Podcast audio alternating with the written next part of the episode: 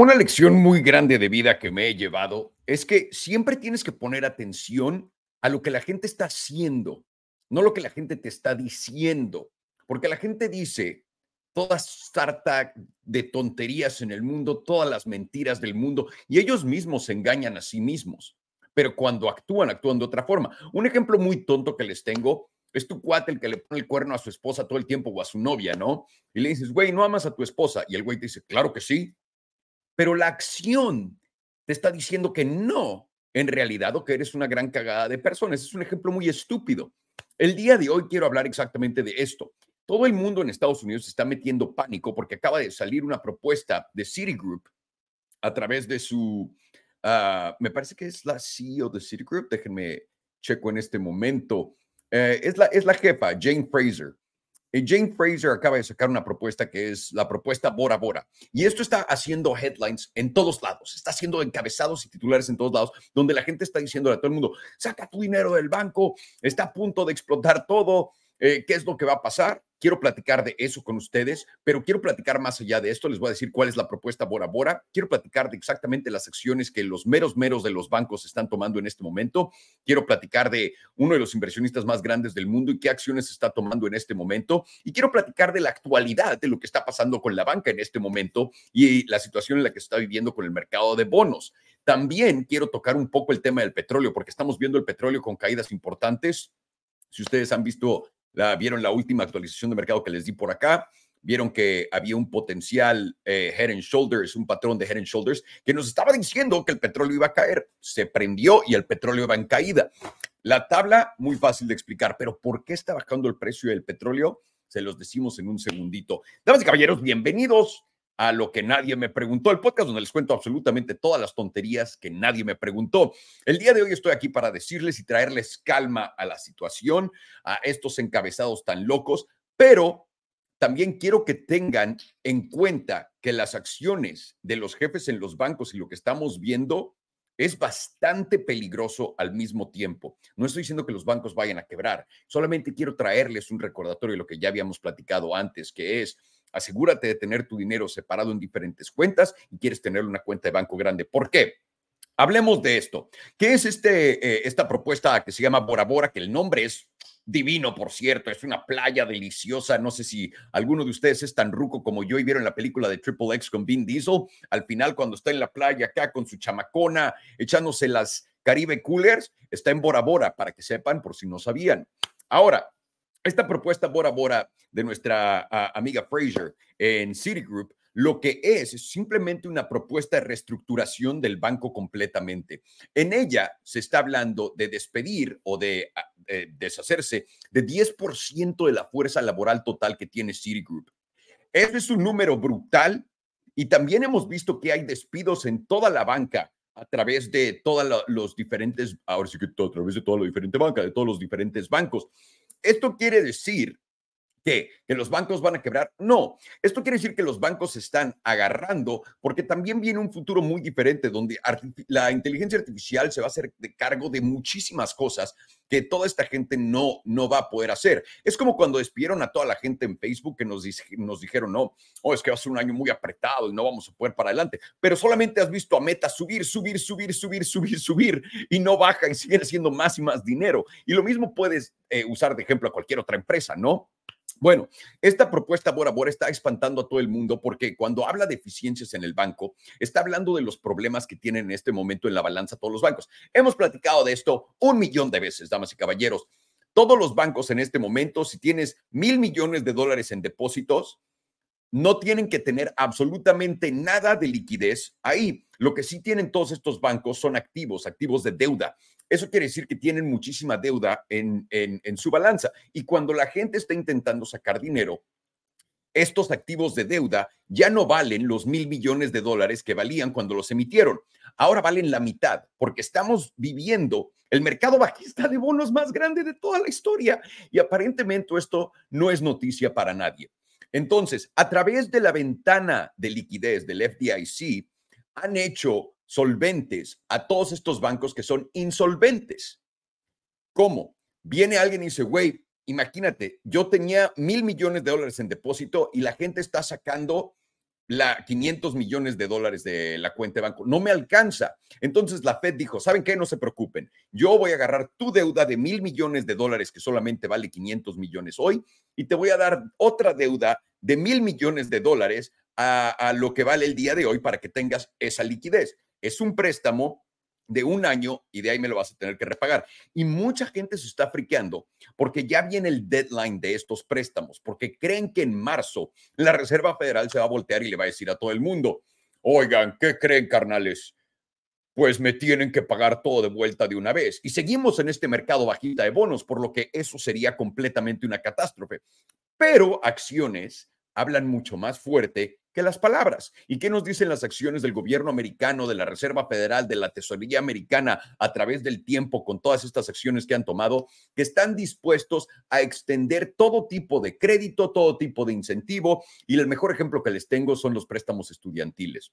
Los pusieron en pausa 2020 y apenas hasta finales del 2023 los volvieron a activar para que la gente tuviera que pagarlos de vuelta. Y cada vez que llegábamos a una fecha importante, nos tenían en la cuerda floja preguntándonos si iba a pasar esta vez o si no iba a pasar y volvían a extenderlos, y volvían a extenderlos, y volvían a extenderlos. Lo mismo aquí va a pasar. Tenemos que reconocer una cosa. El, el viernes pasado, este viernes que acaba de pasar, acaba de quebrar otro banco en Estados Unidos. ¿Alguno de ustedes escuchó de esto? Hay mucha gente que no tiene ni idea de que más bancos siguen quebrando y que más bancos siguen pidiendo préstamos a esa ventana de liquidez del FDIC.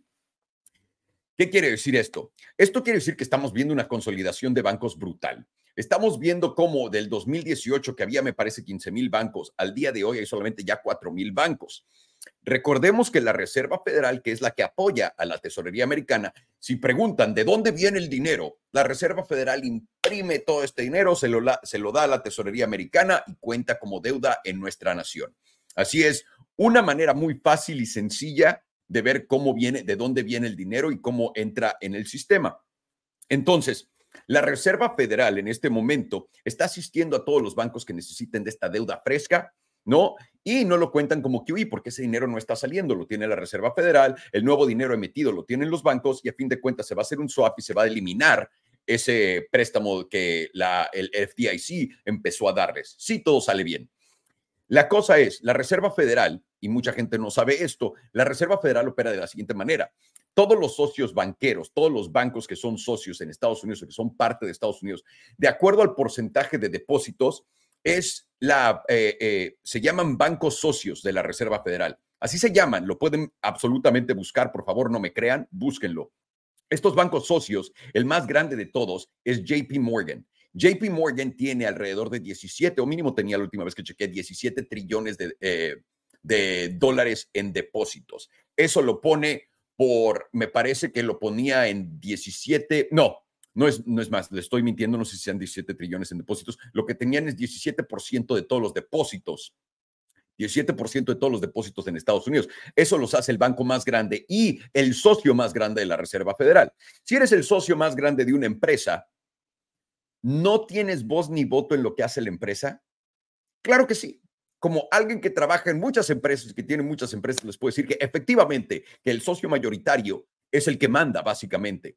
Entonces, esto le está cayendo muy bien a JP Morgan porque estamos viendo cómo se está anclando de la Fed para poder absorber todos estos bancos. Hay unos que dejan quebrar y hay otros que no. Es muy interesante esto, por qué escogen unos y por qué no otros.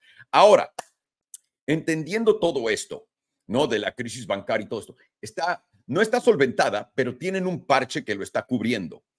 ¿Qué pasa cuando los bancos quiebran? Normalmente hay dos soluciones. Uno, los depósitos de todos los usuarios, de todos los clientes son usados para hacer el bailout, se llama bailing de los bancos, ¿no? Eso quiere decir que van a agarrar todos los depósitos de todo el mundo y con eso pagar sus deudas y seguir operando para adelante y se la pelan todos. Esto es más o menos un híbrido de lo que pasó en Grecia en el 2012-2013, cuando Grecia no podía pagar su deuda y estaba pidiendo que le dieran aún más deuda y la Unión Europea se cansó de ellos. Lo que los bancos en Grecia hicieron fue un buy-in, eso quiere decir que agarraron 30% del dinero de todos los cuentavientes griegos y les dijeron, vamos a abrir el banco el lunes, güey, pero vas a tener 30% de dinero menos. Y créanme, tengo uno de mis mejores amigos es griego, no le cayó nada bien esto, tener todos esos depósitos y perder una buena cantidad de ellos. Eso es el miedo más o menos que están metiendo con esto. Están dándonos la idea a pensar de que estos bancos van a quebrar. Recordemos que el FDIC, que es la misma institución que está dando esta liquidez a los bancos temporal, también asegura todo tu dinero en el banco para que ni se me preocupen, pero los asegura hasta 200, 250 mil dólares. Por esto les digo, en diferentes cuentas de banco, en diferentes bancos, de los más grandes, las instituciones que no van a caer, pongan su dinero. Ahí es donde lo tienen que tener y asegúrense si tienen mayor cantidad de eso, que también eh, estén protegidos comprando tesorería a corto plazo y siguiéndolo a rotar cada 30 días, 60 días, 90 días, lo que esté de acuerdo a su plan financiero y también poder distribuir ese dinero para que no tengas un punch grande. Estoy preocupado un poco de los bancos. Estoy preocupado un poco de los bancos. Les voy a decir por qué. Porque mi tío Jamie Dimon, jefe, el, el mero mero, el papi de todos, el mero mero de JP Morgan, vendió por primera vez un millón de acciones de su banco. Un millón de acciones de las 8 millones de acciones que tiene por alrededor de 140, 150 millones de dólares. Y dirán, pero güey, es, es su dinero, que haga lo que quiera el tío. Correcto, pero esta es la primera vez desde que Jamie Dimon se volvió el CEO de, JP Morgan que ha vendido acciones de su banco. Esta es la primera vez. Y deshacerte más de 10% de tu posición en tu propio banco es algo brutal. Y cuando le preguntas al tío Jamie, ¿por qué vendiste tantas acciones? Dice, por razones familiares y por una planeación financiera. ¿Qué tanto tienes que planear, tío? Ganas básicamente tu salario base, me parece que son 34 o 35 millones de dólares al año. Y además con todos tus bonos y todo lo que recibes, te estás llevando entre 50 y 70 millones de dólares al año. ¿Qué tendrá que planear Jamie Dimon para vender esto o simplemente quiere hacer un mejor trade? ¿Por qué no le preguntamos a Warren Buffett también, que era uno de los accionistas más grandes de todos los bancos, que en este momento tiene 150 mil millones de dólares en cash a través de Berkshire Hathaway para invertir? Todas estas son señales de que nos están diciendo algo gordo se está liando y no sabemos qué sea ni cómo se vaya a dar. Tal vez estos tíos estén vendiendo todas sus posiciones o estén vendiendo estas posiciones y tengo que ser el, el devil's advocate, ¿no? El, abogado, el, el, el abogado advocate. Este, eh, y tengo que decir esto, puede que lo estén haciendo porque se van a venir unas mejores oportunidades de compra después. En vez de pensar, esto se acabó, lo único que quieren hacer es, güey, sé que el precio de mi banco va a bajar, voy a vender de una vez y voy a comprar más barato por la mitad de dinero y me voy a quedar con la mitad del dinero que gané. Así que suena mucho más interesante que tener mi dinero ahí, ver bajar el precio, quedarme ahí unos años, pero esto sí me dice una cosa, probablemente temporalidades, estamos hablando de que esto no vaya, eh, de que los bancos y que todas estas acciones que no han comprado, que se han deshecho de, vayan a tomar un gran tiempo para llegar a los niveles en el que están ahorita. Eso es más o menos lo que yo leo de esto en vez del pánico que tiene toda la gente de los bancos. A fin de cuentas, todas las cuentas están aseguradas por la misma ventanilla de descuento que está, que está otorgando el FDIC. Entonces, no tenemos por qué estar tan preocupados. En mi opinión, de nuevo, con cuidado, instituciones grandes solamente y asegúrense que los balances de su banco estén no tan jodidos, ¿no? Porque, por ejemplo, Bank of America tiene una exposición tremenda en derivados de más de 50 trillones de dólares. Eso lo pone en una, en una situación interesante. Y también vale la pena notar que Warren Buffett todavía no se ha deshecho de su posición en Bank of America. Así que eso es interesante, pero también puede ser porque tiene ya tantas pérdidas que es de, güey, mejor me quedo y me la como y pues seguimos adelante. ¿Qué le voy a hacer? Pero Bank of America, si ven la acción de Bank of America, está siendo bastante castigada en este momento. Y eso nos da una muy buena clave de cómo está la, la, salud de ese banco, si lo queremos ver así. Entonces, los bonos, Jamie Dimon, Warren Buffett, la mismísima Mrs. Fraser de Citigroup, nos están diciendo que algo se está cocinando en los bancos, que probablemente vayan a haber unos años donde no estén las cosas tan bien como estén ahorita. Y eso es algo importante de entender. Y eso me lleva a mi siguiente tema, el petróleo. Estábamos platicando del petróleo y quiero compartir mi pantalla con ustedes. Para los que solamente me están escuchando a través del podcast, lo siento mucho, voy a intentar describir lo más posible, pero habíamos platicado del petróleo. Esto es una gráfica diaria del petróleo, de que había un, patrón de eh, hombro, cabeza, hombro desarrollándose. Hombro, cabeza, hombro. Ya sé que parece pino, eh, pito y, bolas para todo el mundo que va a pero básicamente creas una línea acá y mides cuánto te mide de acá a acá y básicamente lo bajas. Eso lo pondría al petróleo eh, por ahí de los bajos 70 dólares. En este momento estamos viendo al petróleo caer casi 4,5%, está en 77 dólares en esta, eh, en, esta, en esta zona en este momento. Además de lo técnico, ¿por qué está cayendo el petróleo? Es la pregunta que todo el mundo se está haciendo, la pregunta del millón. Y la, la, respuesta es muy sencilla. Cuando estamos viendo un entorno de guerra, cuando estamos viendo que hay conflictos en todos lados, cuando estamos viendo que queremos irnos a pelear con Irán, que ya literalmente acabamos de firmar, acaba de pasar nuestro gobierno 350 a 50 votos, que vamos a detener a Irán, detener esas armas nucleares que ya sabemos ya sabemos, como Saddam Hussein, que tienen armas nucleares que nunca vamos a encontrar, así que vamos a ir a destruirlos todos. Claramente este pleito lo queremos jalar a Irán como podamos a este pleito. Eh, hay, mucha, hay eh, muchas razones de esto y esto es un video que sería parte. Pero cuando ves este tipo de demanda, este tipo de acciones, cuando Estados Unidos bomba, eh, manda bombas y vuela cuatro, cuatro refinadoras en Siria de petróleo, tienes que preguntarte, ¿cómo es que el precio no sube? Y es sencillo. Es lo que habíamos platicado desde el principio cuando el BRICS empezó a decir que lo que querían hacer era recortar cuánto petróleo iban a seguir pompeando al sistema. Y la razón por la que querían hacer eso es sencilla. Ven la demanda bajar muchísimo. Y cuando tienes una demanda que está bajando, lo que menos quieres tener es un sobreabasto de lo que la gente necesita, que es el petróleo, porque entonces los precios colapsarían.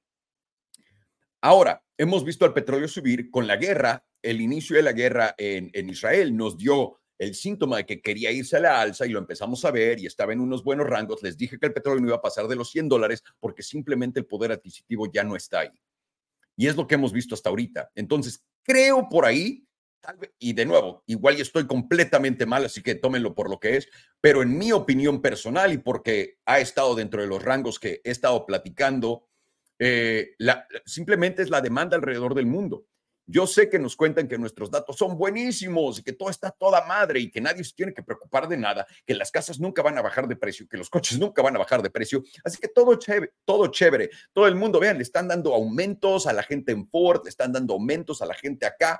Todo está de huevos, nunca habíamos visto el desempleo tan bajo y simplemente el desempleo no va a bajar, es lo que nos cuentan. Pero la realidad es muy diferente en la calle. Fui simplemente, ¿no? A lo que equivale a un OXO aquí en Estados Unidos y cuando estaba haciendo mi checkout, la señora en el checkout no sabe quién soy, no sabe que me gusta platicar de economía, es más, nunca la había visto en mi puta vida. Se, eh, se volteó y me dice, ¿cómo estás? Y normalmente nunca te dice nada aquí. Entonces digo, muy bien, ¿tú cómo estás? ¿Cómo va todo?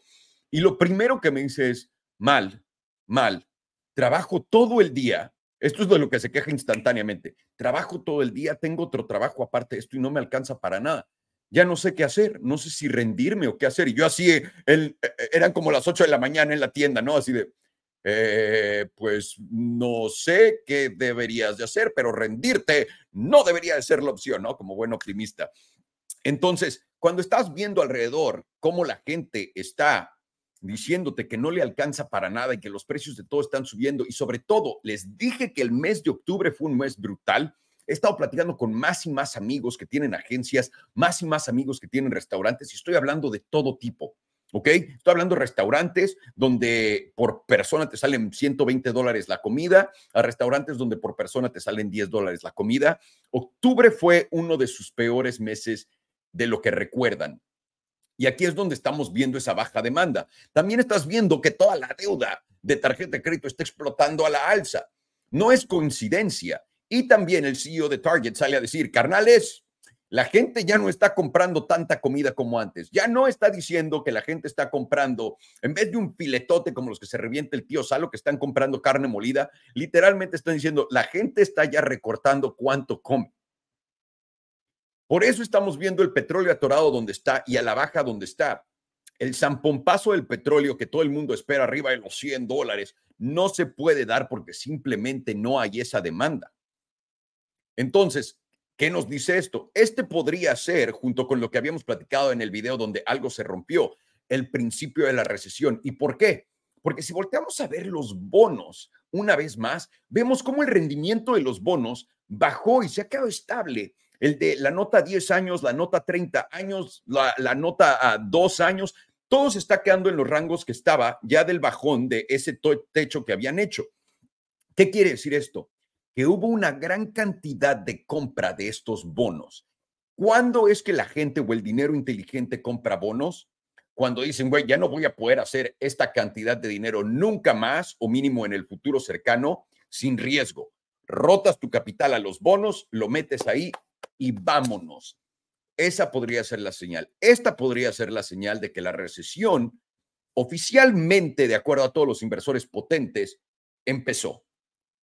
Me llamo Alejandro Salmón y no tengo ni puta idea de lo que le estoy diciendo, pero es algo que vale la pena pensar. Ahora me voy a ir a las preguntas del chat acá, a todos los miembros de YouTube. Eh, espero que estén muy bien todos y vamos a ver qué está hablando la gente estos días.